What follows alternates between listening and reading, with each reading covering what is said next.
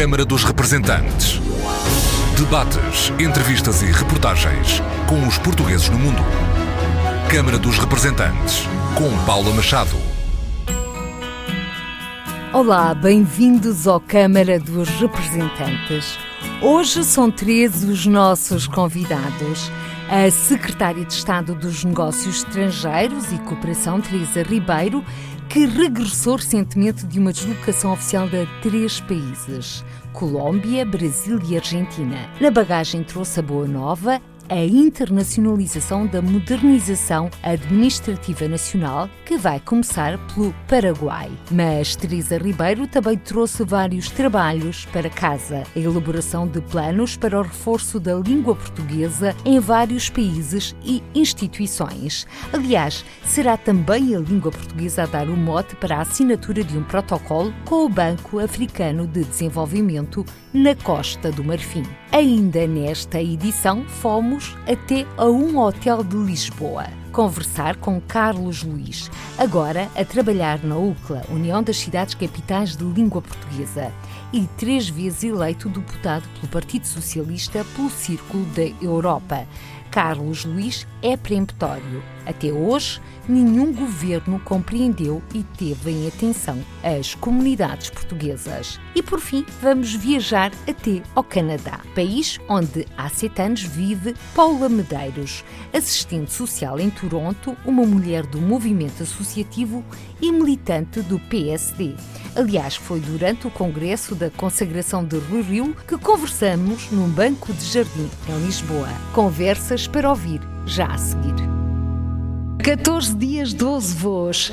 Acabadinha de aterrar uh, em terras lusitanas, a Secretária de Estado dos Negócios Estrangeiros, doutora Teresa Ribeiro, é hoje a nossa convidada do Câmara dos Representantes. Bem-vinda. Já lá vamos às suas viagens. Para já, e tendo em conta que em todas estas deslocações oficiais que efetuou, houve um denominador comum, o denominador da língua portuguesa, começaria por lhe perguntar, em termos de cátedra, o que é que vamos ter para este ano? Este ano vamos ter mais sete cátedras do que o ano passado, duas na Alemanha, uma em Andorra, uma no Brasil, duas em França e uma no Reino Unido. Consistentemente temos vindo a expandir em todas as suas dimensões a língua portuguesa e as cátedras, obviamente, são um instrumento e uma materialização da internacionalização da língua portuguesa e este ano vamos ter também mais sete. Uma aposta que já vem desde o ano passado também. Sim, sim, sim, sim. Nós estamos vindo desde 2016 a aumentar as cátedras, também, como temos vindo, também a reforçar a presença de leitores no mundo. Portanto, eu diria, mais uma vez, que todos estes sinais consubstanciam esse esforço de internacionalização da língua. E por falar na internacionalização da língua, eh, é quase o modo perfeito para a plataforma eh, Português Língua Estrangeira. É verdade, essa foi uma, uma aposta importante, porque entendemos que os novos instrumentos digitais, as novas plataformas, são um aliado muito forte de qualquer política de internacionalização, porque consegue muito facilmente chegar a públicos onde não seria viável atingir pelos meios tradicionais.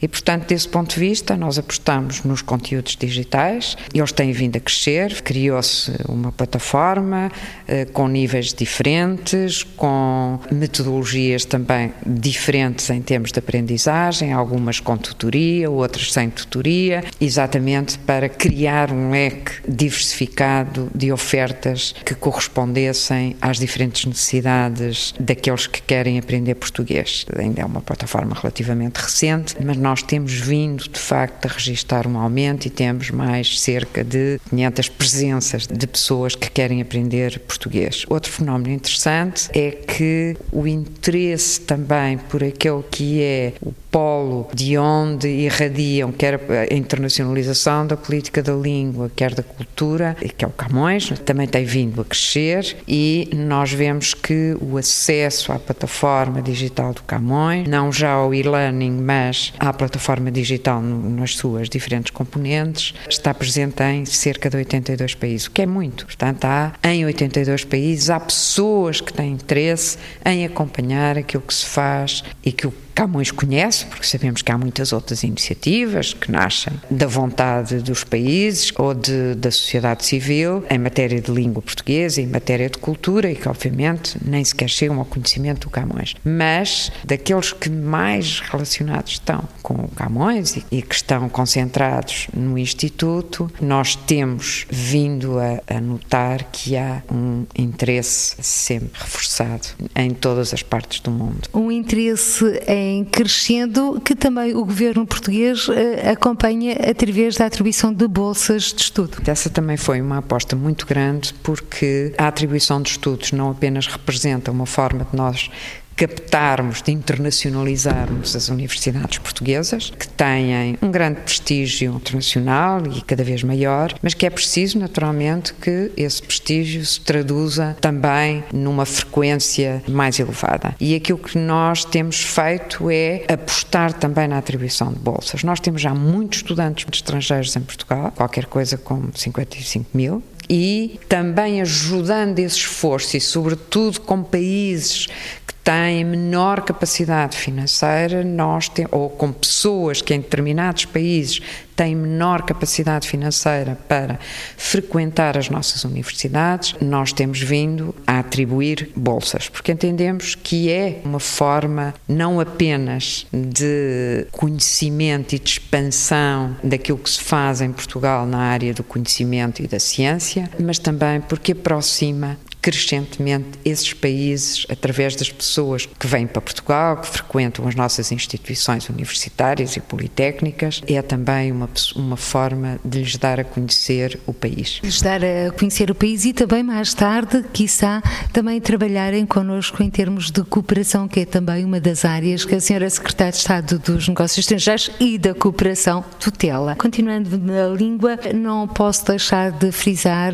a sua deslocação, o balanço no que concerne à Argentina, em que muito boas novas da ICU na elaboração de um plano estratégico para a promoção ainda maior da língua portuguesa em terras argentinas, quando o português também já é ensinado como língua estrangeira. O português já é ensinado, já está devidamente integrado nos currículos escolares, quer ao nível que eles chamam nível fundamental e, portanto, corresponde ao nosso básico, quer ao nível do secundário, para não falar já, obviamente, nas universidades, onde também está presente, mas aquilo que nós queremos é não apenas ter essa integração curricular na cidade, no departamento de Buenos Aires, mas ao ampliá-lo a todo o país. E é isso que estamos a fazer e foi esse o caminho que foi traçado. E, portanto, a experiência que já temos ao nível de Buenos Aires, que, que apesar de tudo é uma cidade que tem cerca de 15 milhões de habitantes, é estendê-lo à generalidade do país. Primeiro, porque as autoridades argentinas entendem que é uma mais-valia o conhecimento da língua portuguesa e, como tal, estão interessados em beneficiar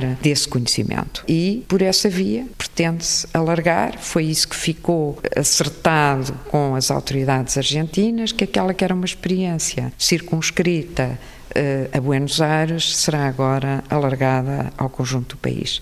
E será também a questão da promoção da língua e da cultura portuguesas, neste caso em terras africanas, que vai levar na bagagem nas visitas que estão previstas da senhora Secretária de Estado, Teresa Ribeiro, à Costa do Marfim e também ao Quênia? Eh, seguramente que a língua portuguesa, quer no Quênia, quer na Costa do Marfim, assume crescente importância.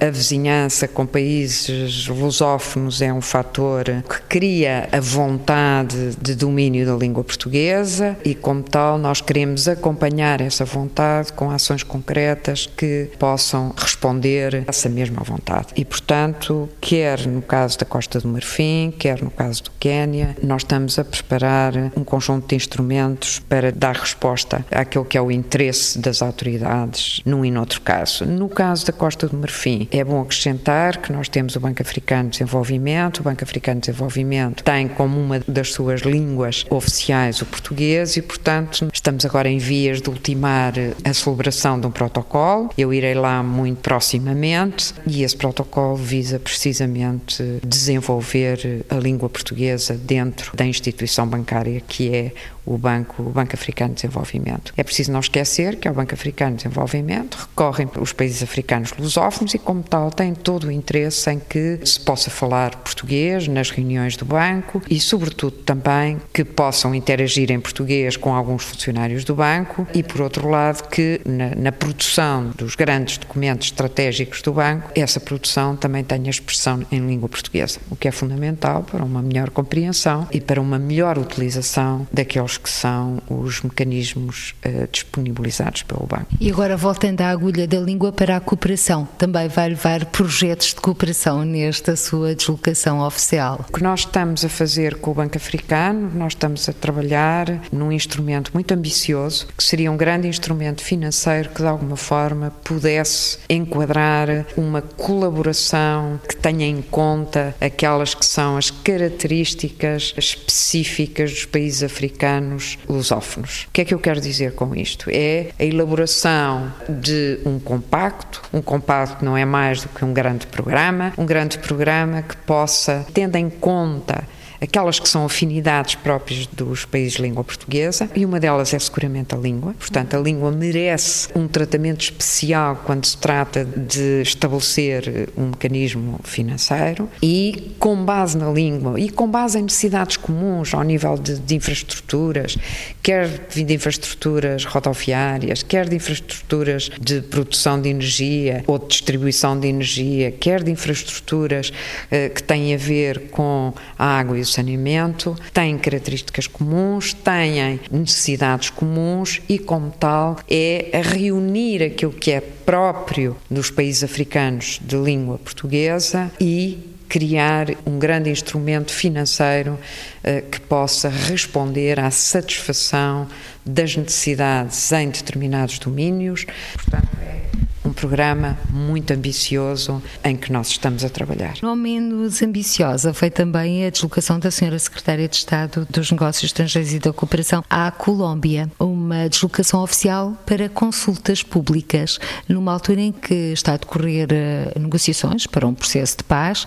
Portugal tem tido também um papel relevante nesta questão, a crescer, não é? O ser o país mandatado, se é que assim se pode dizer, pela União Europeia para gerir os fundos comunitários que irão ser, estão a ser disponibilizados para a Colômbia. Portugal foi desde o início um forte apoiante do processo de paz na Colômbia, como não poderia deixar de ser. Fomos um dos primeiros países a contribuir para o fundo fiduciário criado pela União Europeia para o processo de paz. No fundo, esse fundo fiduciário que o que pretende é mobilizar esforços no sentido de solidificar o processo de paz na Colômbia, que é uma tarefa muito complicada, teve muitos anos de conflito e, portanto, agora, assinada que está a paz, é preciso consolidá-la, implementá-la e esse é seguramente um grande desafio, muito complicado, obviamente, mas eh, é aí que nós entendemos que, enquanto Portugal, enquanto país, podemos dar um contributo. E é isso que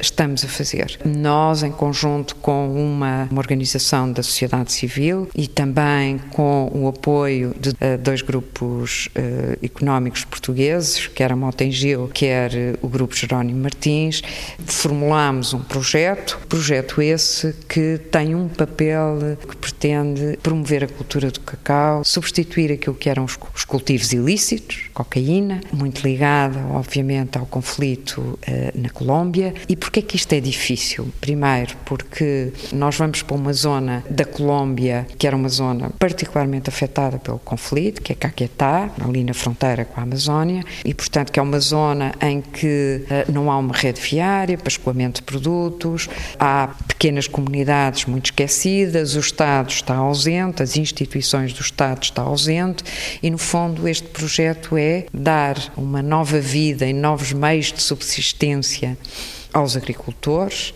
e, ao mesmo tempo, permitir que esses meios, caso da produção do cacau, do melhoramento dessa mesma produção, possam ser escoados para o mercado, criando assim um novo figurino para estas comunidades. Um novo figurino de uh, integração numa sociedade mais vasta destas comunidades. Eu diria que é um projeto exemplar porque foi trabalhado com todos os atores, com as comunidades, com as instituições locais, com as instituições eh, nacionais, com os governos, os governos locais, os governos nacionais, eh, com eh, a sociedade civil, o setor privado. Criar um futuro, que foi isso que estas pessoas não tiveram nos últimos 40 ou 50 anos. E existe alguma data para essas autoestradas para o escoamento de produtos começarem a funcionar em pleno? Sim. É um projeto de cerca de 4 milhões de euros. Nós temos connosco, como lhe disse, da parte do setor privado, a Motengil e o Grupo Jerónimo Martins, que tem uma rede de supermercados muito importante na Colômbia e, portanto, nós temos volta de dois anos para a conclusão do projeto. Aquilo que nós vamos fazer é, por um lado, criar com o Exército também, porque o Exército agora já não está virado para o conflito, agora tem a obrigação de construir a paz. E às vezes construir a paz é mais difícil do que fazer a guerra. Uh, o que é que o Exército vai fazer? Vai ajudar na construção da rede viária. Permite levar as instituições, permite levar a escola, permite levar a saúde, permite levar aquelas que são habitualmente as funções do Estado uh, às comunidades. Portanto, isto é um trabalho de ligar todos aqueles que são os atores fundamentais numa cadeia de valor para que o projeto corra bem. Esse é um grande desafio. E agora vamos voltar à Argentina nesta nossa conversa, porque participou na reunião anual do Banco Ibero-Americano, que reúne 48 países. E eu pergunto à Senhora Secretária de Estado dos Negócios Estrangeiros e da Cooperação qual é o papel de Portugal neste organismo e quais os países que considera prioritários.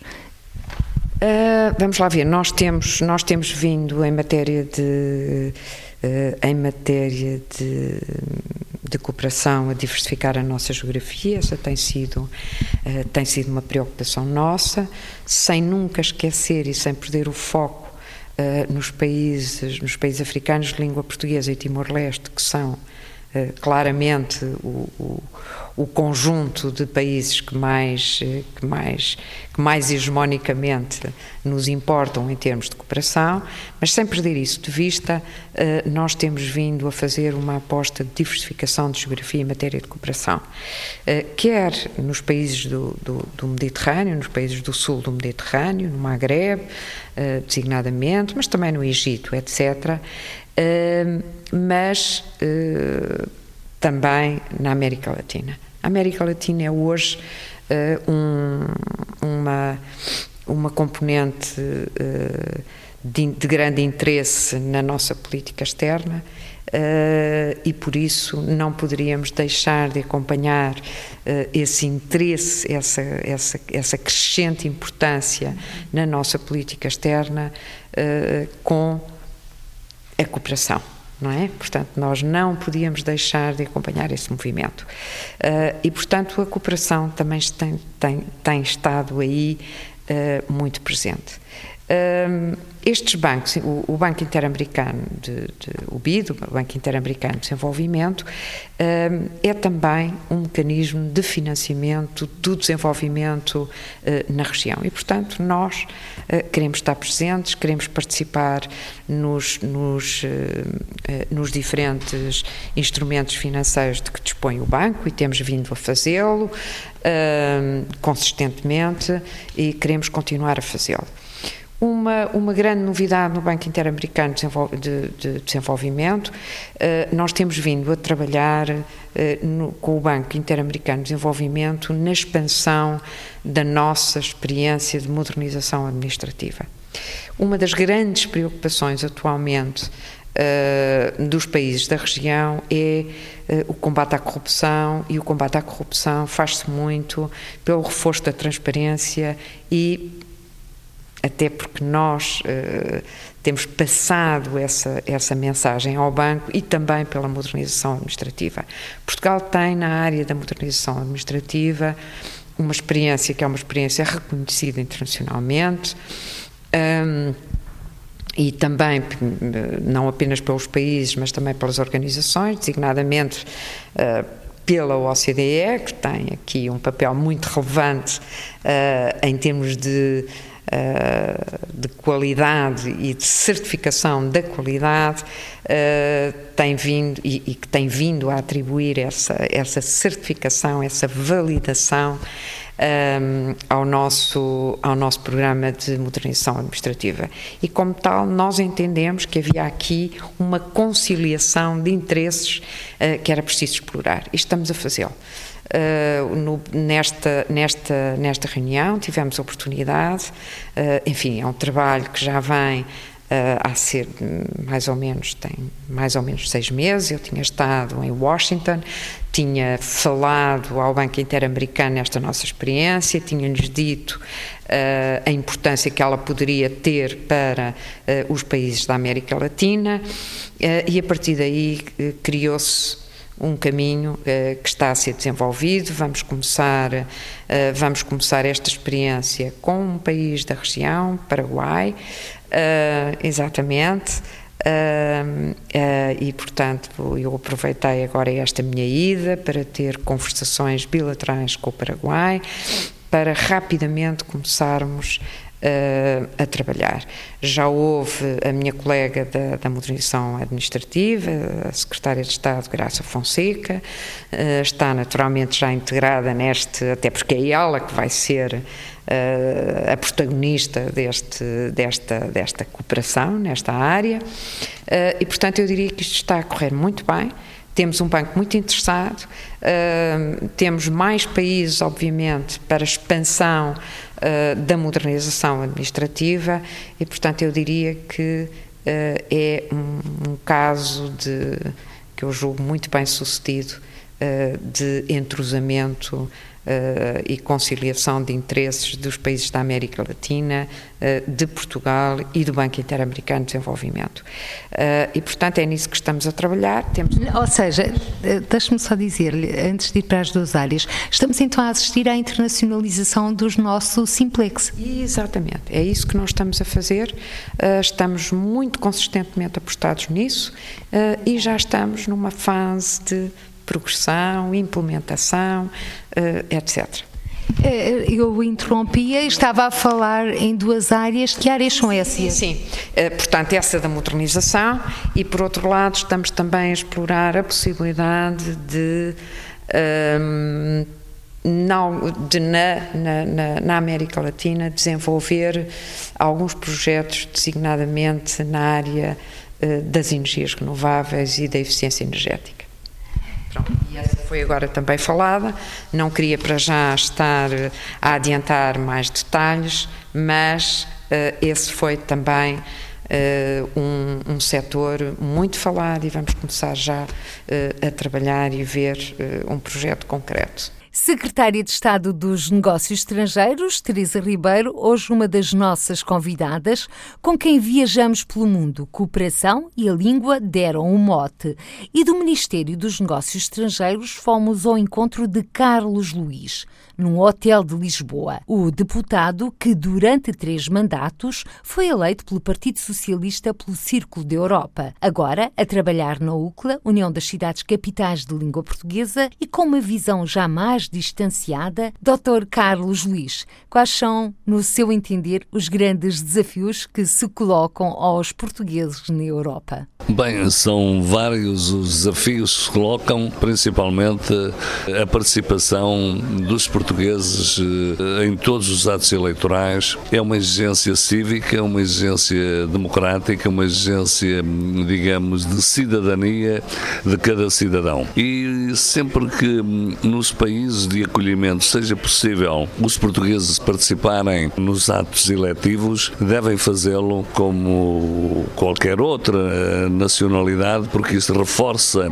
quem é eleito, mas ao mesmo tempo também reforça os poderes de cidadania e, os poderes, e a democracia sai sempre mais reforçada. É evidentemente que a Europa assistimos hoje a desafios eh, que temos que refletir profundamente, nomeadamente no concerne aos populismos que reinam um pouco de norte a sul da, da Europa e a certos movimentos que por vezes ultrapassam, digamos, as regras democráticas e que hum, pisam, digamos, eh, por vezes eh, as liberdades fundamentais, como acontece com alguns partidos que populistas, nacionalistas e que não é essa a velha tradição da Europa, bem pelo contrário, a Europa depois da Segunda Guerra Mundial eh, constituiu um acervo que é indispensável não só à comunidade portuguesa, mas a todos aqueles que residem e trabalham no espaço da Europa. E a Europa não é só a União Europeia, a Europa é desde os Urais até o Atlântico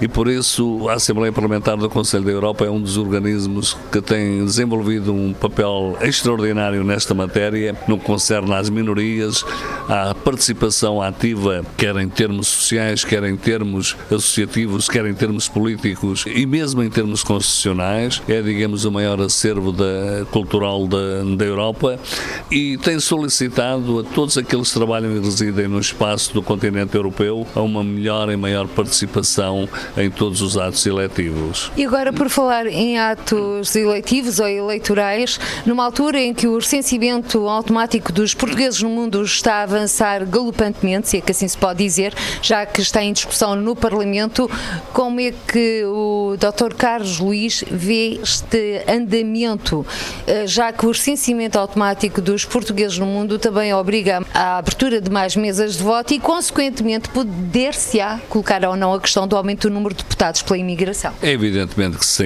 As comunidades portuguesas, constitucionalmente, é o único, são os dois únicos círculos em que quer aumenta ou diminua o número de, de inscritos, têm apenas quatro deputados, dois pela Europa e dois pelo círculo eleitoral fora da Europa. Ora, eh, eu sou contrário, sempre fui, eh, de facto, a esta estigmatização dos portugueses residentes no estrangeiro terem apenas dois deputados. Eu penso que, que deviam ter um número significativo de deputados correspondente às estatísticas, aos números oficiais dos portugueses que trabalham e que residem no estrangeiro, porque só assim têm voz no Parlamento. Quatro deputados no Parlamento, por mais que se esforcem, por mais que trabalhem, nem sempre são ouvidos. E nem sempre são ouvidos, isto é, não decidem eleições. Uma eleição eu bem sei que se decide por um, se pode ganhar ou se pode perder, mas eu refiro-me aos problemas fundamentais das comunidades portuguesas, só podem ter sucesso se houver uma maioria qualificada no Parlamento que faça tremer a expressão, a institucionalização dos partidos políticos. Caso contrário, estes quatro deputados, eu não digo que sejam residuais, mas o que se tem verificado ao longo de todas estas quatro décadas é que os problemas estruturais das comunidades portuguesas não são resolvidos. Não são resolvidos em todas as áreas. Bem pelo contrário, ultimamente até lhe foram uh, direitos que urge repô-los e refiro nomeadamente à dimensão consular. É impossível restringir consulados, é impossível fechar embaixadas, é impossível fechar apoios às comunidades portuguesas, apoios oficiais, que eh, não correspondem depois ao número de portugueses cada vez mais que residem e trabalham no estrangeiro. E isto é, digamos, não direi que é uma inconstitucionalidade, mas é uma falta de respeito em relação àqueles que têm alimentado a balança de pagamentos ao longo do século XIX, ao longo do século XX e agora no início do século XXI, são apenas para o Estado português, por vezes, máquinas de envio de remessas de dinheiro para equilibrar as finanças públicas. E o Estado português responde-lhes com uma negação absoluta, suprimindo-lhes direitos fundamentais e suprimindo-lhe, fechando, como disse, consulados, fechando missões diplomáticas, delegações regionais de apoio ao regresso definitivo dos imigrantes quando, querem, quando regressam a Portugal e, e tantos outros organismos que fecham eh, tudo o que diz respeito às comunidades portuguesas. E, portanto, é necessário olhar para as comunidades portuguesas de uma maneira diferente, com uma responsabilidade diferente e não com aquele saudosismo do carinho, vocês são os melhores, são os melhores embaixadores. Este discurso saudosista, isso não pode, não tem cabimento. É necessário romper com esta situação. Como digo só quatro deputados, é uma tarefa extremamente difícil, não direi que seja impossível, mas sabemos que círculos como Lisboa, que têm próximo de 50 deputados, se perguntar a um cidadão qualquer o nome de um deputado pelo Círculo de Lisboa, ou melhor, pelo Distrito Eleitoral de Lisboa, ninguém lhe sabe dizer, ou sabe lhe dizer um, porventura, uma figura pública. Pelo Porto, a mesma coisa. Quando estamos a falar de quatro deputados que correspondem a um terço da população portuguesa que vive no estrangeiro, cerca de 5 milhões. Eu direi mais. Eu aqui permito-me recordar a professora Adriana Moreira e Nuna Bocassis quando, quando digo os portugueses não são só aqueles que da primeira geração, são os da segunda, terceira e quarta gerações também por esse mundo fora. São mais de 5 milhões. Uma nação é constituída não só pelas inscrições consulares ou por uma estatística do país. Uma nação é constituída por afetos, por ligações afetivas de sangue. Veja como Portugal, e bem, regressou ao século XVI para atribuir a nacionalidade a todos os judeus portugueses, os safardistas, que foram expulsos deste país há 450 anos. E hoje, e bem, Portugal reconheceu que lhes deve retribuir a nacionalidade. Portanto, esse conceito de nação, de ser português, quando vou a Malaca, ou quando vou a Hong Kong, ao centro lusitano de Hong Kong ou a Malaca, eu sinto aqueles que não estão inscritos em consulado nenhum, não têm secção consular nenhuma, muito menos embaixada, nada que diga respeito a Portugal, a não ser na calçada que está uh, em pedra portuguesa, em calçada portuguesa e pedra portuguesa que foi levada para lá o escudo português. Portanto, esses são tão portugueses como eu. Esse é o conceito de nação. O conceito de nação é a ligação afetiva a Portugal. Ligação afetiva a Portugal que exatamente está no centro da polémica da nova lei da nacionalidade, cuja regulamentação está a levantar algumas dúvidas. É evidentemente que sim. Nós somos um país de imigrantes, de facto, ao longo dos séculos e lamento muito que, em termos de nacionalidade, somos um país que rejeita os próprios imigrantes, isto é, os filhos dos imigrantes. Aqueles que não couberam no berço da mãe pátria tiveram que emigrar e os filhos dos imigrantes são rejeitados.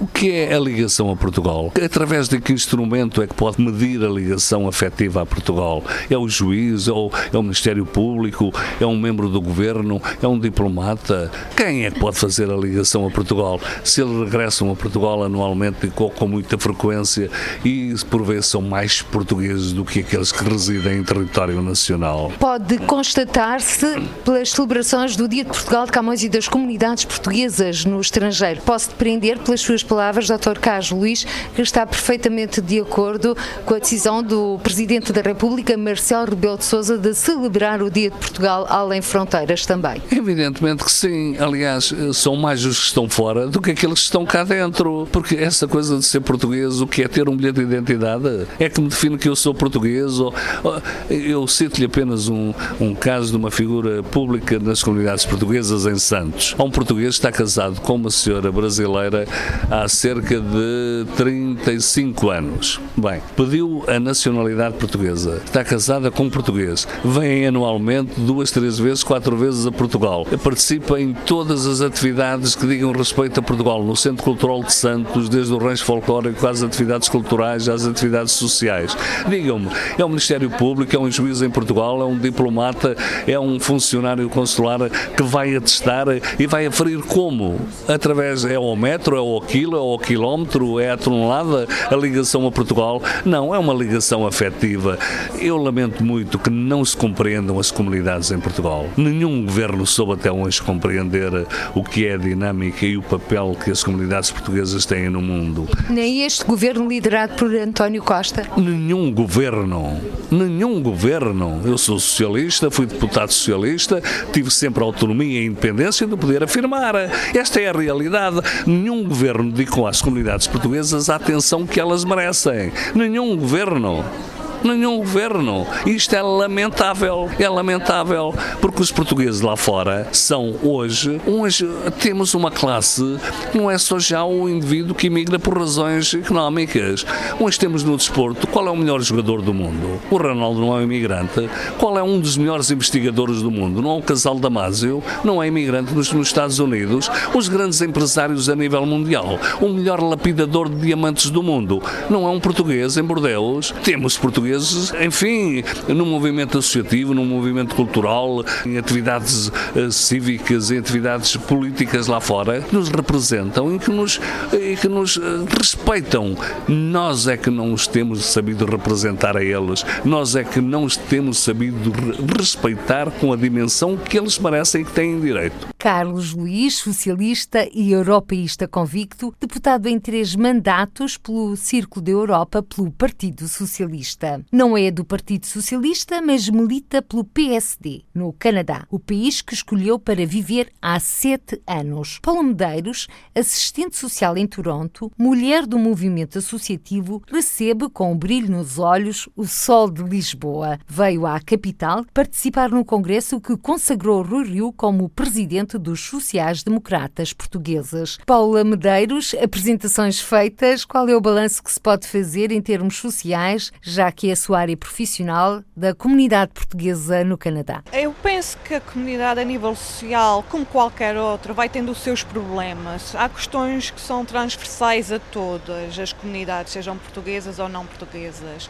Contudo, numa forma global, num geral, é uma comunidade que está bem integrada a nível social e também político, cada vez mais. Estamos a afirmar o que é ótimo. Relativamente à nova geração que está a chegar, a questão de obter eh, o estatuto de residência, legalização, os vistos, realmente é um pouco complicado e muitas vezes colocam os nossos portugueses numa situação de ilegalidade e todas as consequências que daí advêm, como por exemplo o não terem acesso, não podem trabalhar, não podem fazer descontos, não estão a contribuir para a sua pensão no futuro. Em determinadas zonas do Canadá, mesmo sem estatuto legal, podem ter acesso à saúde, mas claro, há sempre limitações que advêm do facto de estarem ilegais no país. Mas de uma forma geral, o Canadá é um país eh, que acolhe todas as comunidades de uma forma hum, muito boa. É um país com uma grande sensibilidade para as questões de imigração e o atual governo tem mencionado muito essa questão e, os outros também no seu geral. É, já lá vamos à decisão, não do governo,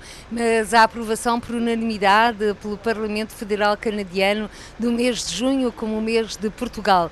Voltando aos indocumentados, eh, não raras vezes fomos confrontados também aqui em Portugal com a questão da deportação por indocumentação não tem a ver exatamente com infrações à lei, mas exatamente porque estes portugueses que migraram um dia para o Canadá, ali têm as suas vidas, embora não tenham tratado da documentação, a verdade é que eles descontam para o país e também participam através dos impostos, com o seu trabalho. Portanto, como é que se explica este não interesse pela documentação? É típico dos portugueses? É uma formação? É uma deformação? Eu, eu chamaria. O facto de no Canadá a pessoa não ter estatuto muitas vezes não é impeditório para muitas coisas. Como é um país que integra, a integração é, é, muito acessível a todos, independentemente do seu estatuto, não há uma perseguição às pessoas indocumentadas. Então a pessoa acaba por se esquecer. É muito fácil a pessoa estabelecer-se, mesmo estando ilegal, vai arranjando um trabalho, vai conseguindo, vai comprando a casa, colocando os filhos na escola, porque as crianças filhas de ilegais as próprias casas ilegais têm acesso à educação, é muito fácil a pessoa esquecer-se até da própria situação de ilegal, de indocumentada. E a coisa acaba muitas vezes por se tornar numa, numa bola de neve. É uma questão, muitas vezes, eu considero de personalidade. Eu tenho tido um, contacto com várias pessoas que chegaram lá ilegais e que, a fim de um ano, conseguiram obter um visto de trabalho mas souberam-se movimentar, entenderam a dinâmica da comunidade e acabaram por ter muito sucesso. Em contrapartida, tenho outras situações, e nessa semana tive um senhor, conheci um senhor que está há 31 anos ilegal no Canadá. Não tem documentação, não tem qualquer acesso ao sistema de saúde, ao sistema contribuições do Canadá. Mas vive, ele acha que vive, e eu também parece-me que estava bem, vive uma vida completamente normal. Não havendo perseguição a um país tão livre e com uma aceitação de todas as culturas tão grande, que a pessoa acaba por não se perceber que está numa situação que poderá estar em risco num futuro, na eventualidade de acontecer alguma coisa, ser detectado que está ilegal no país e depois sofrer uma ordem de deportação. Numa altura em que também sabemos que Portugal está na moda e o Canadá não é exceção, até porque os canadianos tem vindo ao longo dos tempos a manifestar a sua admiração pela comunidade portuguesa e tudo aquilo que ela representa. É um país multicultural. O Parlamento Federal Canadiano aprovou ano passado, por unanimidade, a declaração o mês de junho ser o mês de Portugal em terras canadianas. Esta é uma boa notícia que ainda galvaniza mais os portugueses e lusodescendentes que estão no país sem dúvida, deixou-nos muitíssimo orgulhosos e sem, sem sombra de dúvida que isso é uma consequência do excelente trabalho que a comunidade portuguesa tem feito naquele país. Nós temos muito orgulho nas nossas tradições e o Canadá permite-nos manifestar a nossa cultura. E um bom exemplo disso é o desfile do Dia de Portugal no dia 10 de junho e aquele movimento, imensa gente, e é muito falado na comunicação social, e aquelas cores dão outro ânimo à cidade e acaba por ter um impacto muito grande na, na sociedade também somos uma comunidade bem vista, normalmente somos conhecidos por ser um povo trabalhador, nós também não damos assim grandes complicações e cada vez mais estamos a ter uh, um lugar de destaque no Canadá e cada vez mais respeitados e acaba por ser muito a questão de no, no ano passado terem uh, declarado o mês de junho inteiro como o mês de Portugal, deixou-nos todos deslumbrados e com muitas esperanças que a partir de agora ainda mais portas se abrirão para a comunidade. Mas até lá, uh, Paula Medeiros, falamos das questões dos indocumentados, depois temos a questão dos deportados, os detidos portugueses que se encontram em cadeias canadianas. Eles existem, não vamos dizer que não há. Há, o haver vai sempre havendo, não é? Mas muitas vezes por descuido da própria pessoa, como disse há pouco, eles não são perseguidos de forma alguma no Canadá, não há caça da pessoa indocumentada, mas muitas vezes eh, há casos, por exemplo, a pessoa está a conduzir sem cinto de segurança, ou por exemplo sob o efeito do álcool, e este é um crime terrível no Canadá. Conduzir sob o efeito do álcool é imperdoável para eles. Há muitas restrições relativamente ao uso de substâncias, então na área da condução é, é um crime complicadíssimo de se lidar. E, e então vão lá decorrendo algumas deportações, não tantas como no passado, mas continuam a existir. Em relação às prisões, há sempre pessoas detidas, há coisas que acontecem cá, problemas sociais que a pessoa, que muitas famílias têm cá, e o facto de terem se mudado para outro país de armas e bagagens não significa que as coisas não tenham sido alteradas. Há casos, por exemplo, da violência doméstica, que a mulher no Canadá, felizmente, é muitíssimo protegida e quando há certas dinâmicas familiares acabam por ser reproduzidas no Canadá, depois têm consequências. Há detenções, a questão das toxidependências. Uma pessoa que está a viver com alguma dependência, o facto de emigrar não vai deixar de ser uh, toxidependente, por exemplo, e não vai deixar de consumir só porque está neste momento no Canadá. Claro que a eventualidade de vir a ser detido é muito grande, mas nada nada de, de outro mundo e uma das coisas é que nós que posso assegurar, tenho conhecimento de causa, os direitos humanos são sempre assegurados naquele país, eles estão sempre protegidos e nunca houve grandes reclamações, porque é um país, eh, diria, muitíssimo bom para se viver e a nível humano exemplar. Escolheu bem então o seu destino de imigração, Paulo Medeiros, há sete anos. Está de certa forma ligado ao movimento associativo? Estou muito ligado ao movimento associativo. Os meus fins de semana são sempre passado nas associações e mesmo durante a semana. Eu, um, quando cheguei ao Canadá, comecei a minha vida na comunidade nas associações. Porquê que emigrou? Olha, eu tenho o bichinho do Canadá desde muito nova. Sou cidadã canadiana desde os 4 anos de idade. E o meu pai emigrou para o Canadá e decidiu regressar a Portugal, mas sempre me disse maravilhas do Canadá. E até mesmo quando vim para cá, para Lisboa, estudar, eh, muitas vezes na área social dava-se exemplos do Canadá. E ainda mais me crescia à vontade e até às vezes em conversas com os meus professores falava do Canadá e dizia, olha, eu sou canadiana. Eu dizia, mulher, então aproveita essa oportunidade e vai para o Canadá. Juntando-se ao facto de termos uma comunidade muito grande no Canadá, eu também vi uma oportunidade de conseguir ter algum sucesso no caso de emigrar. Era juntar o útil ao agradável e realmente não me enganei. Cheguei ao Canadá e vi uma comunidade imensa e, às vezes, se não fosse o frio e o facto de não ter a minha família por perto, muitas vezes esquecia que não estava em Portugal e a falta do mar. Mas uh, somos tantos, tantos lá, as padarias, imensos restaurantes, ou seja, eu acabei de chegar a Portugal e então quando cheguei à casa dos meus pais uh, tinha imensa doçaria típica portuguesa, tinha várias coisas e a minha mãe disse, ai, como para matar saudade? Eu disse, mãe, mas eu não tenho saudade, eu comi isso lá Mas eu interrompia quando estava a falar da sua ligação ao movimento associativo, e onde ocupa os seus tempos livres. É verdade. Eu, quando cheguei ao Canadá, fiquei maravilhada com, os, com aquilo que os portugueses fazem a nível associativo e é um movimento muito forte e eu acredito que tem que se dar continuidade. O que os portugueses fizeram há 60 anos no, e continuam a fazer no Canadá tem que ter alguma continuidade e eu sinto-me nessa responsabilidade. Eu noto que alguns clubes já começam a haver algum envelhecimento das direções e até mesmo o público que, adere aos eventos e eu acredito que eu participando também é uma forma de atrair um pouco as pessoas da minha geração. E realmente vai-se vendo. Outra coisa que eu faço muito, cada vez mais, eu acho que há certas atividades que podem decorrer dentro dos clubes, das associações. É uma forma de continuar a dar dinâmica aos espaços e fazê-los perceber que estamos juntos, estamos unidos, queremos dar continuidade. E um exemplo muito grande disso é a secção do PSD Toronto. Nós não temos sede física por vários motivos. O primeiro, a nível económico, era uma despesa muitíssimo grande que não faz sentido nenhum tê-la. Quando existem espaços fantásticos nas associações, então vamos fazendo as nossas reuniões, os nossos encontros em diferentes associações. E assim vamos dando uma vida à associação e ao mesmo tempo também vamos trazendo outras pessoas que normalmente não conhecem as associações, não participam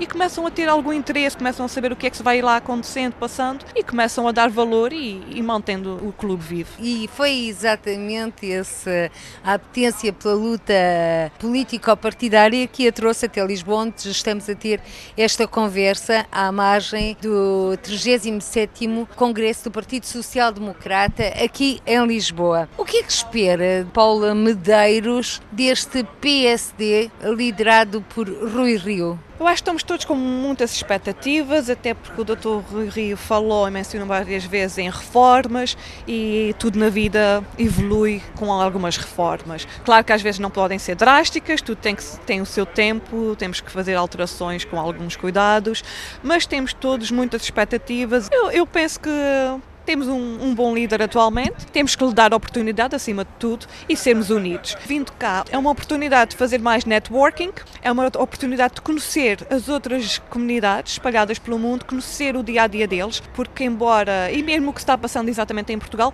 embora eu acompanhe através dos órgãos de comunicação social, nomeadamente da RDP, uh, eh, e através da, da, das redes sociais, há pormenores que nos escapam. Só vindo cá ao terreno é que acabamos por ter noção do que é que realmente se está a passar. Então eu acho que vir a, vir a Lisboa é uma mais-valia e eu até recomendo a quem possa e tenha a oportunidade de vir até cá ver como é que as coisas funcionam e participarem nos congressos. Mas, no seu entender, Paula Medeiros, e olhando os portugueses no mundo, um terço da população portuguesa que vive além fronteiras territoriais, os grandes desafios que se colocam ao Partido Social Democrata? O conseguir manter ligação com as comunidades é sempre um desafio constante e penso que felizmente o PSD tem conseguido fazer. Temos um grande exemplo disso, o Dr. José Cesário, o Dr. Eh, Carlos Gonçalves têm feito um, um trabalho extraordinário, são, acabam por ser os nossos mediadores entre Portugal e as comunidades e conseguem trazer a mensagem para cá. No entanto, sem dúvida que a relação da Venezuela é, uma, é muito delicada e o Dr. Rui Rio e toda a sua comitiva terá que prestar um bocado de atenção a este assunto, através de uma grande reflexão, acabar por ver quais são as medidas mais indicadas e também ajudar a, e fazer pressão no atual governo para se conseguir a, a, encontrar uma alternativa à situação da Venezuela. Mas para além desses casos concretos, em termos genéricos, sente que deveria existir um maior investimento, por exemplo, na participação cívica e política dos portugueses residentes no estrangeiro em Portugal, aumento do número de deputados, recenseamento, língua portuguesa? Eu concordo consigo, devia haver um maior investimento, tem sido uma das nossas, das nossas batalhas. A questão do ensino, mantê-lo, se não mesmo melhorar o que já existe atualmente. Uh, o Instituto Camões tem feito um bom trabalho, claro que também com alguma pressão dos nossos deputados, caso contrário, às vezes as coisas também poderiam descambar um bocadinho, mas temos tido algum equilíbrio, pelo menos no, no âmbito do Canadá e dos Estados Unidos, as coisas estão a correr minimamente bem. Quando começam a desviar-se, temos conseguido encontrar um ponto para o sucesso. Acontece? Relativamente ao recenseamento, sem dúvida que é uma situação muito complicada para os portugueses eh, não residentes em Portugal, porque há aqui duas, duas situações muito delicadas. Uma delas é a pessoa vem, vem cá de férias e faz o cartão de cidadão. E faz o cartão de cidadão e muitas vezes é exigido, não é pedido, é exigido que lhes dê uma morada de Portugal. Automaticamente a pessoa fica recenseada em Portugal. Aí estamos a ter um problema duplo. Vai contar para a abstenção em Portugal e também não vai poder exercer o seu direito, o seu dever cívico no estrangeiro. Este é o número um. O número dois, a nível de recenseamento, por exemplo, num país como o Canadá, que a nível da área geográfica é o segundo maior do mundo, estamos em segundo, primeiramente, a, Rússia, e a questão do recenseamento, uma pessoa ter que se deslocar a um consulado, por exemplo, fazer uma viagem de seis horas para se vir recensear e depois, a fim de uns tempos, por exemplo, mudou de residência, tem que vir fazer uma alteração de morada, perder outras seis horas, é um bocado complicado quando se tem em consideração a distância geográfica, o ritmo de vida da própria pessoa, ou seja, o recenseamento deveria ser, temos que encontrar o meio termo e isto vai ser, sem dúvida, o grande, grande problema da nossa secção também. Paula Medeiros, assistente social no Canadá, onde vive há sete anos, ligada ao movimento associativo e militante do PSD. Carlos Luís, agora na UCLA e por três vezes deputado do PS pela Europa e a Secretária de Estado dos Negócios Estrangeiros e da Cooperação, hoje os convidados do Câmara dos Representantes. Por hoje ficamos por aqui. Até ao próximo encontro. Seja feliz. Câmara dos Representantes. Debates, entrevistas e reportagens com os portugueses no mundo. Câmara dos Representantes, com Paula Machado.